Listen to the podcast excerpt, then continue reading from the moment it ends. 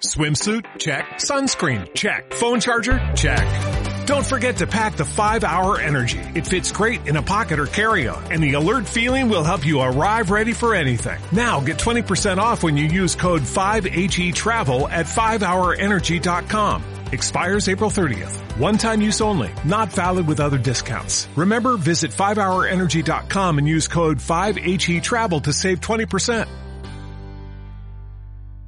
Una producción de Hey, hey, amigos, bienvenidos a un nuevo capítulo de Hablemos de WIT, su buen amigo Nacho transmitiendo una vez desde Fulgor Labs. Bienvenido Tommy, ¿cómo estamos? Bien, ¿tú cómo estás? Todo bien. Qué bueno. Oye, estamos, sí, estamos a través de los micrófonos de Fulgor Lab eh, haciendo esto que se llama Hablemos de WIT y hoy día tenemos Un otro super capítulo. Un super capítulo, sí, un super capítulo con dos invitados súper interesantes. Estamos con Pablo Orellana de Defensoría Canábica y con Ernesto Chap de, Charp perdón, de la Fundación Estrecho Verde. Chiquillos, bienvenidos. Muchas gracias. Para toda la gente que nos está escuchando a través de las multiplataformas de buenaflora.com y a través de mm, imagen, también tenemos imagen, vamos a estar mostrando después, ¿cierto? Así es, lo mejor del capítulo lo pueden ver a través de imágenes. Perfecto. Oye, tenemos un tema... eh, hay que prenderlo. Hay que aprenderlo. Primero, punto uno. Y ¿Partimos con eso? punto dos, eh, vamos a hablar de la guerra contra las drogas en Chile y el mundo. Hoy día tenemos un super capítulo. ¿Por qué un super capítulo? Porque es un capítulo a prueba de, de balas. Tenemos a- al maestro que, de la sabiduría que nos, nos puede defender de cualquier cosa. Y con esa sabiduría también vamos a poder hablar un poco sobre eh, cómo nos podemos defender ante esta famosa guerra de las drogas. La famosa guerra de las drogas. Pablo, eh, ¿cómo, bueno, primero para contextualizar un poquito, ¿cómo partió Defensoría Canábica? Eh, ¿Cómo partió? Tomando un chop de artesanal. partió pensando, preguntándonos, cuestionando qué íbamos a hacer, porque estábamos en una etapa que no estábamos algunos saliendo de la carrera de Derecho, otros esperando jurar que el título en en la carrera se demora mucho, hay mucho trámite entre medio, y preguntándonos nosotros mismos si es que al salir íbamos a ser los abogados que no queríamos ser, eh, personalmente yo nunca quise ser abogado. O si con la herramienta que habíamos conseguido íbamos a hacer algo que no hiciera sentido. Y personalmente yo soy cultivador hace 8 años, así que siempre he conocido y he vivido el riesgo que uno tiene al decidir y asumir que le gusta la cannabis y a que además le gusta plantar. Entonces, a través de eso, además que yo tengo un magíster en penal, siempre me gustó el derecho penal por temas de filosóficos, eso lo aplicamos a, la necesidad que conocíamos y entendíamos que estaba, que era una persecución, eh, un trato indiscriminado, perdón, prejuicioso y discriminatorio contra la gente que válidamente le gusta cierta sustancia. Y no por eso es un traficante o un peligro para la sociedad. Y si tuvierais que explicar o, o resumir ahora en, en- en pocas palabras, ¿qué es ahora, en estos momentos, Defensoría Canábica? Eh, ¿Qué es ahora? Eh, bueno, algo complejo, te- lo constituyen muchas cosas, pero ¿qué es ahora Defensoría Canábica? Yo creo que es un espacio seguro para que la gente entienda. Yo creo que en pocas palabras es una fuente de información y de seguridad, de la certeza jurídica que nos arrebataron al momento de hacer una ley que, independiente de lo que ella diga, se aplica como se quiera aplicar. O sea, se supone que los ciudadanos deberíamos saber qué es lo prohibido y qué es lo permitido en la sociedad y entenderlo para actuar conforme a eso. Entonces a nosotros nos hicieron una ley que persigue el narcotráfico que afecta a la salud pública, pero no es lo que se aplica o lo que se persigue al aplicarlo. Nosotros queremos ser una fuente de información y que la gente se pueda defender sola. Será la primera línea de defensa. ¿Y qué es jurídicamente? ¿Es un estudio jurídico? Eh, ¿Una fundación? En este momento es un estudio jurídico. Eh, la verdad es que los tres miembros de Defensoría constituimos un estudio jurídico. Pero Defensoría Canábica es una marca aparte, es un movimiento que creamos en redes sociales y que nos superó al estudio jurídico que creamos inicialmente. Ahora no quiero adelantar mucho antes de que hacerlo oficial, pero estamos pensando en reformularlo para que sea se adecue más al movimiento social que nosotros entendemos que es Defensoría Canábica.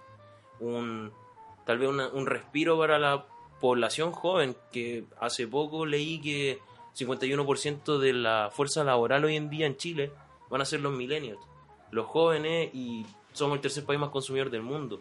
Vamos a hacer la fuerza laboral que es canábica, las reuniones eh, de oficina, las reuniones laborales van a girar de paradigma, las personas que están en cargo de institucionales que toman decisiones, los fiscales ya son más jóvenes, los carabineros, los PDI.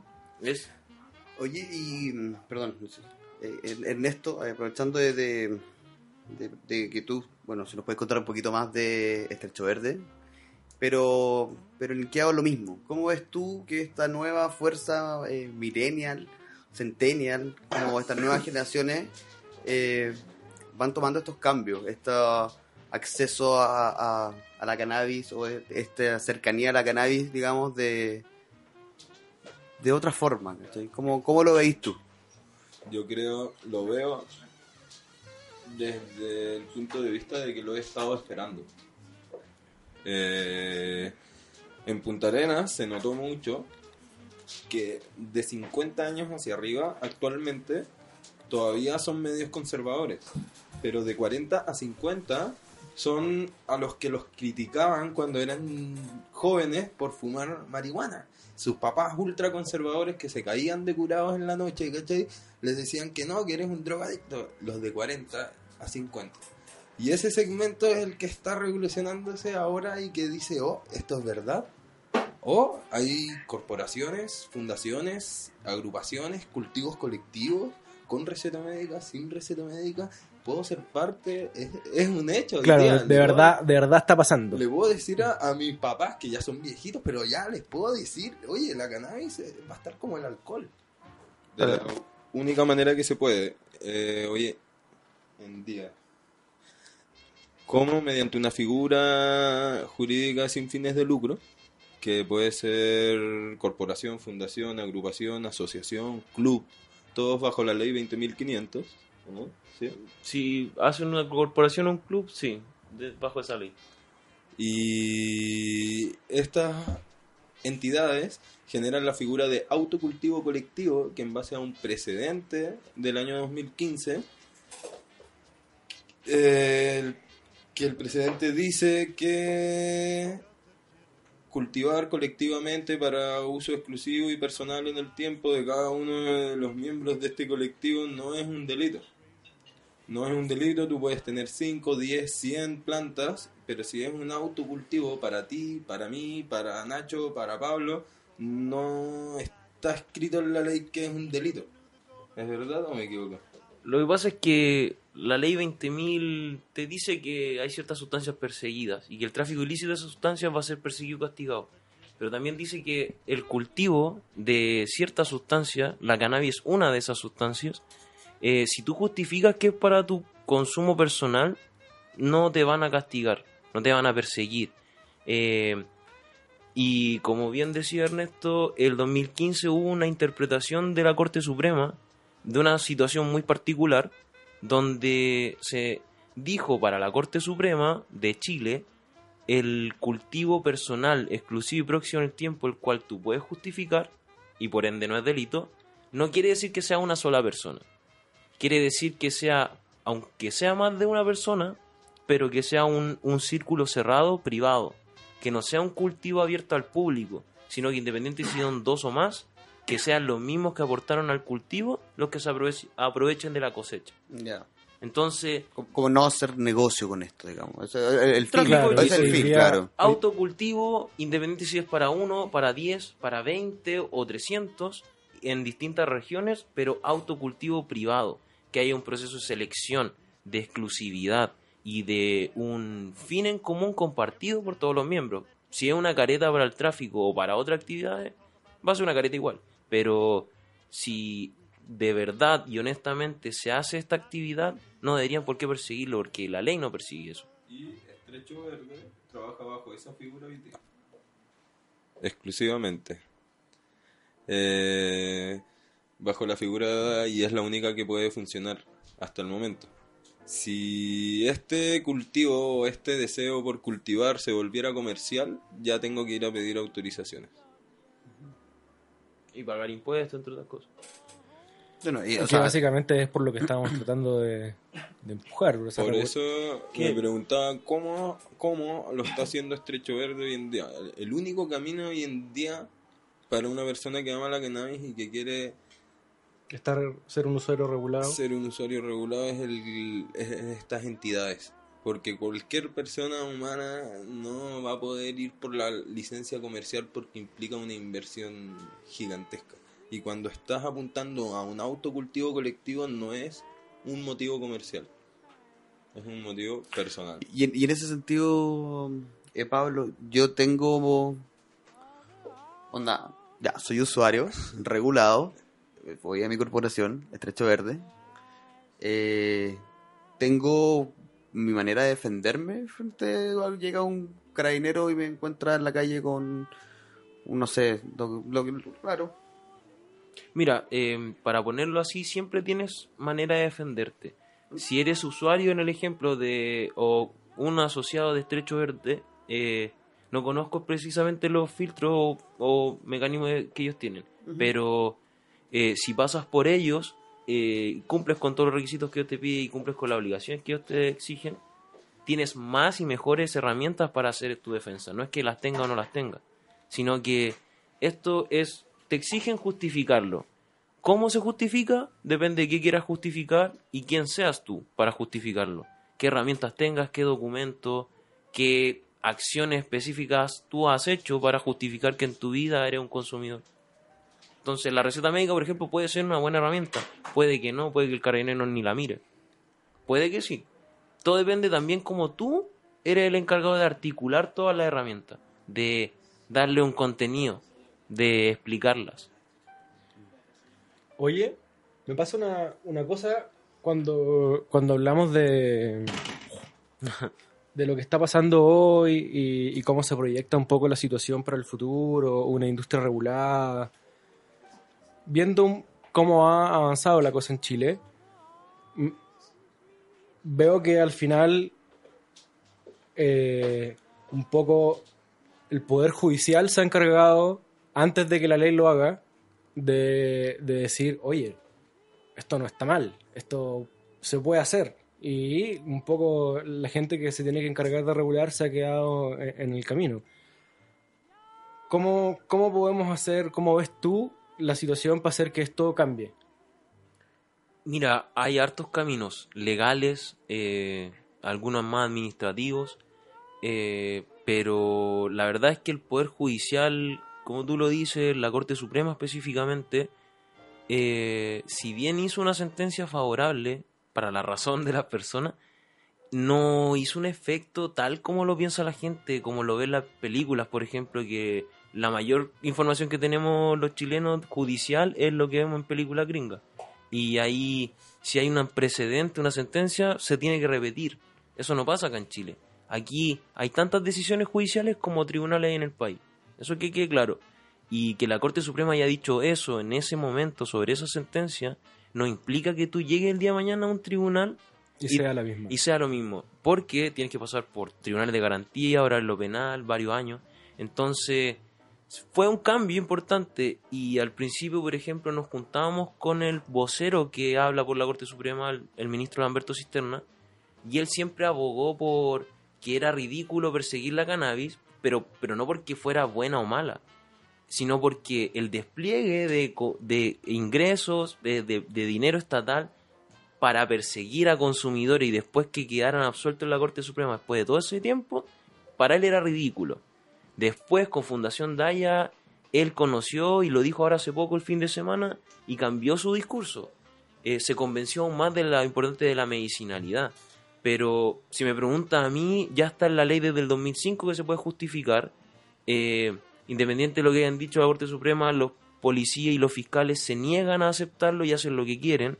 Lo, se niegan a leer la ley, se niegan a, a dar órdenes de investigación de acuerdo a lo que dice la ley y a lo que se persigue a nivel mundial. Entonces, ¿qué se necesita? Voluntad. Más allá de que tú reformes o no la ley, que hagáis una ley cultivo seguro, cultivo deja mis plantas, medicina para mí o lo que sea, el nombre que queráis. El problema no es legal. Se cambió la ley, 19.366 por la 20.000 2005, ¿qué pasó? Solo hubo más condenas por microtráfico porque la ley 20.000 creó el delito de microtráfico, que antes no existía y que antes quedan absueltos.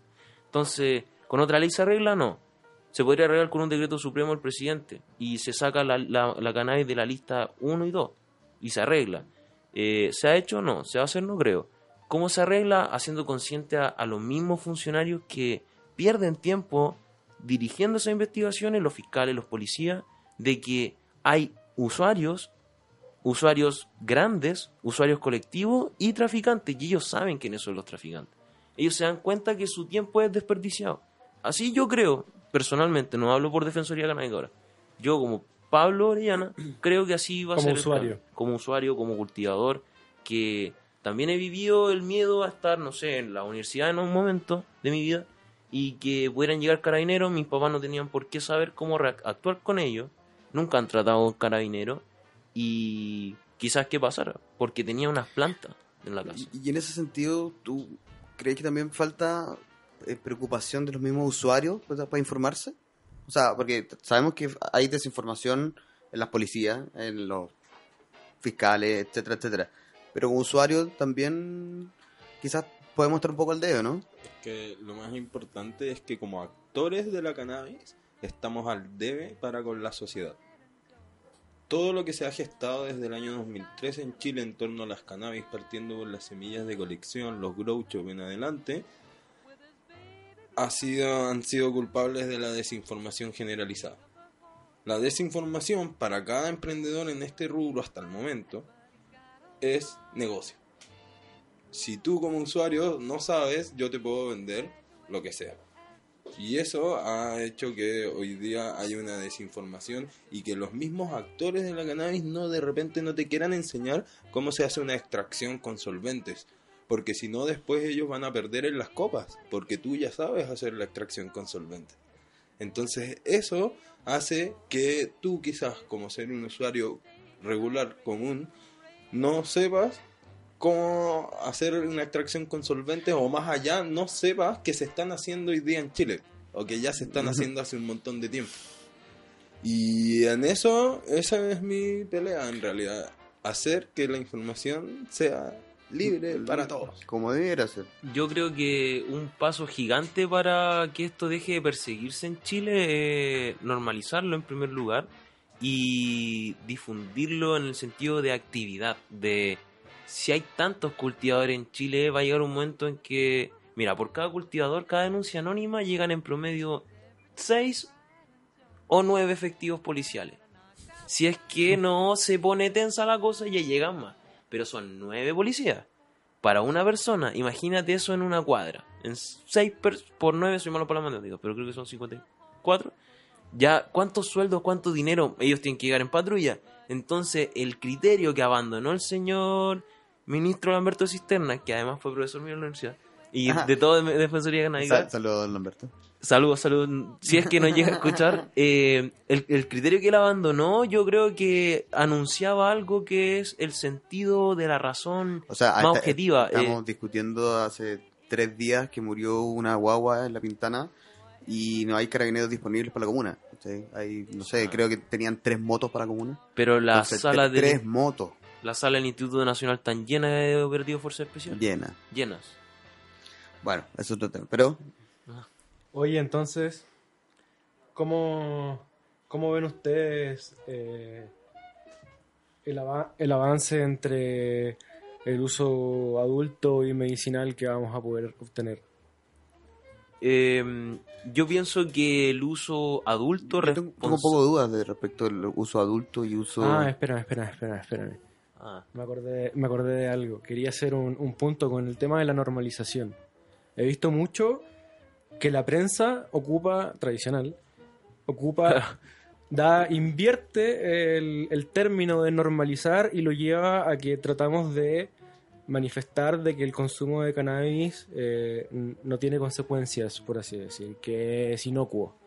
Y no se trata de eso, se trata de demostrar de que el consumo de marihuana no está mal. Es igual que tomarse una cerveza, es igual que fumarse un cigarro. Nadie está diciendo que no puede traer repercusiones para la salud. Si es que abusas de algo, es probable que, que suceda. Pero tú, como adulto, tienes todo el derecho de decidir hacerlo. Eh, El veneno es una dosis, no una sustancia. Y todo un potencial veneno, pero claro, deberían reconocerte tu derecho fundamental a gobernar tu vida y siendo un adulto con todas tus capacidades mentales, eh, discernir, discernir qué, cómo te quieres envenenar, o sea, con café o con cannabis O con pastillas. o con pastillas, que además ellos ganan de rebote en la farmacéutica, pero Sí. o sea, mira, ahora que tú hablabas de uso medicinal y uso adulto, me imagino que es el consumo personal, recreativo. Para mí, de nuevo, personalmente para mí, la recreación es medicina. O sea, estar sentimentalmente con un ánimo bueno, que más medicina que eso. Pero, hacer deporte. claro, eh, es que eh, eh, la sustancia, la, la cannabis como sustancia genera reacciones químicas en el cerebro, eso es un hecho, y que están en ciertas regiones que son asociadas también a la, a la endorfina, a, a otras sustancias que son de Genera felicidad. bienestar. Claro, Molecularmente comprobado que genera bienestar. y, y mucha evidencia científica abismante de que tenemos todo un sistema endocannabinoide dentro del cuerpo para recibir, sintetizar, crear y destruir los cannabinoides. Tenemos generadores de cannabis en nuestro cuerpo. Entonces, yo creo que ya el, el- el tema científico de si hace o no hace cierto efecto está pasado. Pero eh, uno debería tener el derecho a poder decidir qué hace con su cuerpo, con su psique, con su patio. Entonces, ¿cómo avanzamos hacia el uso adulto? ¿Cómo avanzamos hacia el uso adulto? ¿Quién, quién Eh, toma, ¿Quién toma las banderas de esta? ¿Tú crees que alguien ha tomado la bandera del uso adulto? ¿O es muy arriesgado todavía? No es muy arriesgado. Es muy arriesgado si no te preparas. Para hacer algo nuevo tienes que prepararte. Y eso significa reunir antes todas las evidencias, todas las declaraciones juradas sobre los actos que tú estás haciendo para tenerlos listos y cooperar apenas llegue una denuncia por un olor, apenas llegue una denuncia porque porque se juntan a fumar y comparten y eso no se puede. Apenas eso pase, uno ya tiene todo listo para ir y decirle al fiscal, tome, por favor, vea y, y entienda que no estoy haciendo nada incorrecto. Y con respecto al usuario, ¿cómo? ¿Cómo ayudar? De dos formas.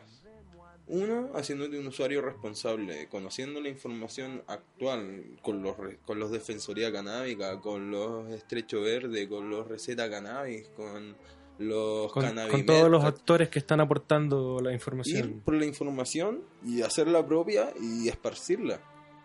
Si quieres optar a una receta médica es súper válido y si no también puedes autocultivar para ti. Y si no puedes por tiempo, por cualquier motivo, anda a alguna de las entidades que hoy día trabajan con cannabis como autocultivo colectivo y te haces miembro. ¿Cómo? En la mayoría, en el 99% es con la receta médica, como requisito básico. Tienes tu receta médica, certificado de antecedentes, cédula de identidad por ambos lados y solicitas incorporarte. Eso es clave, porque tú solicitas ser parte de esto que es privado, Claro. ¿cierto? Y exclusivo. Que el- ese es los conceptos que es como más importantes, privado e inclusivo. Claro, el próximo en el tiempo yo lo encuentro un poco eh, Hecho para. peligroso, porque... eh, ¿Cuándo dice próximo en el tiempo? Dice el, eh, que justifique que el cultivo de la cosecha es, es para consumo personal exclusivo próximo en el tiempo. Ajá. Eh, porque, no sé, hay fiscales que me han dicho que para ellos próximo en el tiempo es que dure una semana. Y le dije que eso me parecía ridículo. Si pensamos objetivamente que alguien cosecha durante seis meses, seca sobre otro más y otro más para curar, para que le dure una semana, invertir ocho meses me parece ridículo. Para un año. Claro, aparte la planta Aparte, tiene un ¿cómo te ciclo un todo eso en una semana? Eh, el tema, claro.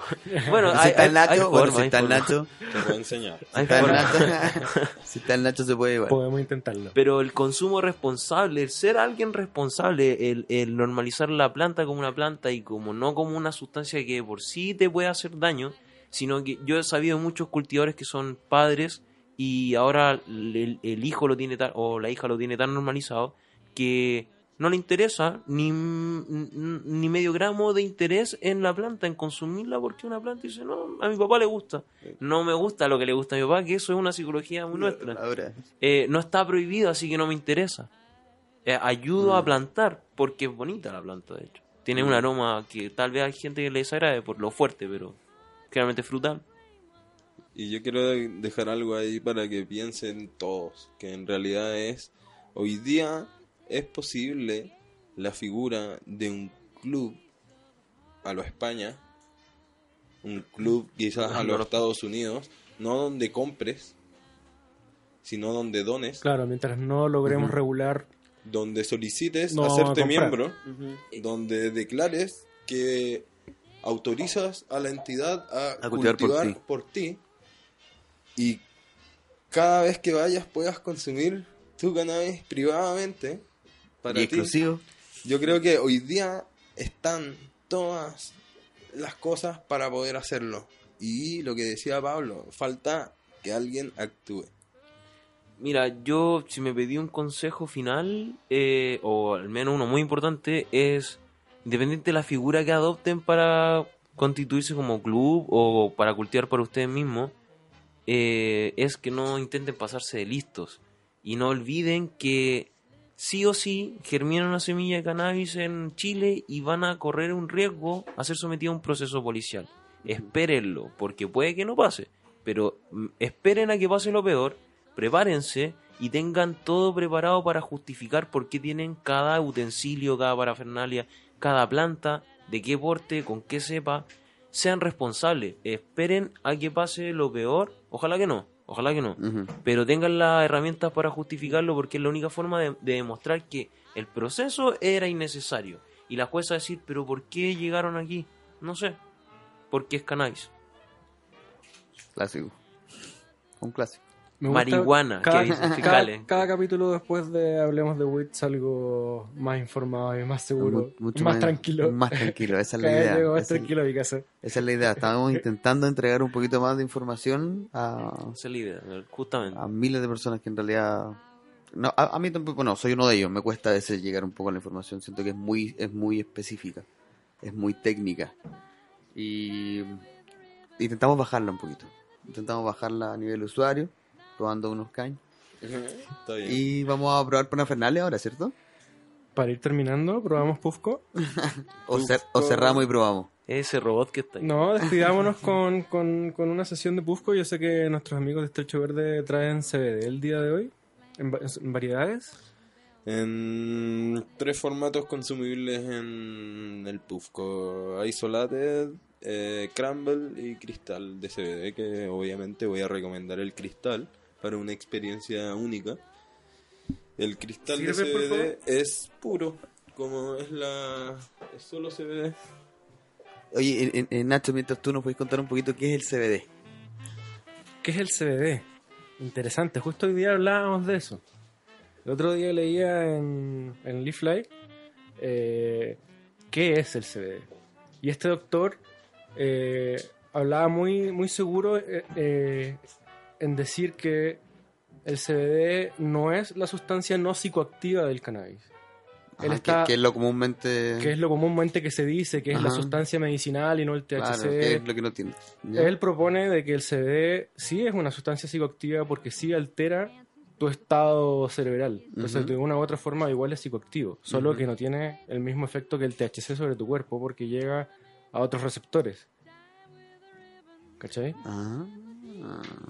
Pero tiene efectos muy parecidos a los del THC, solo que el, el más interesante del THC, que es el que te deja elevado, no lo tiene.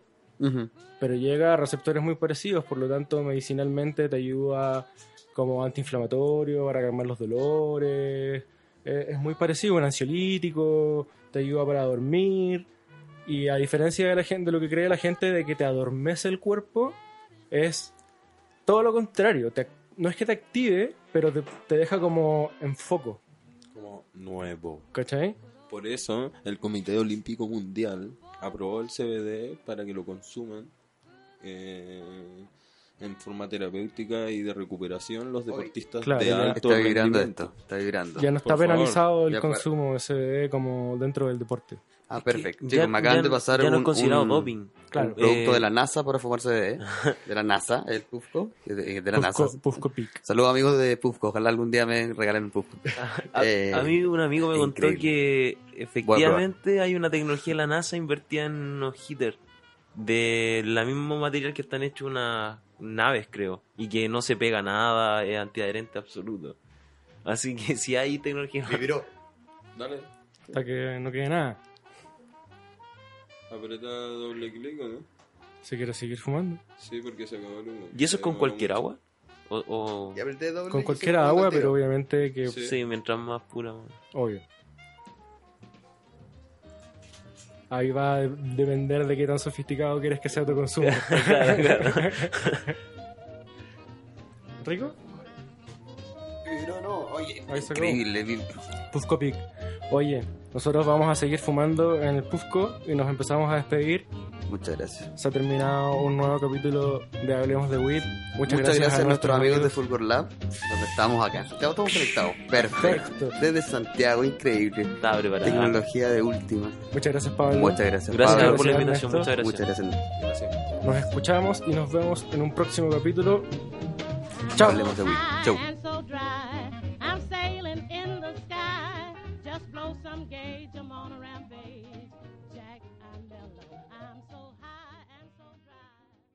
Como nuevo cliente de Western Union, puedes disfrutar de una tarifa de envío de 0 dólares en tu primera transferencia internacional de dinero en línea. Envía dinero a los tuyos en casa de manera rápida, fácil y conveniente. Visita westernunion.com o descarga nuestra app hoy mismo y tu primera tarifa de envío corre por nuestra cuenta. Aplican ganancias por cambio de moneda. No disponible para tarjetas de crédito y envíos a Cuba. Servicios proporcionados por Western Union Financial Services Inc. NMLS 906983 o Western Union International Services LLS NMLS 906985.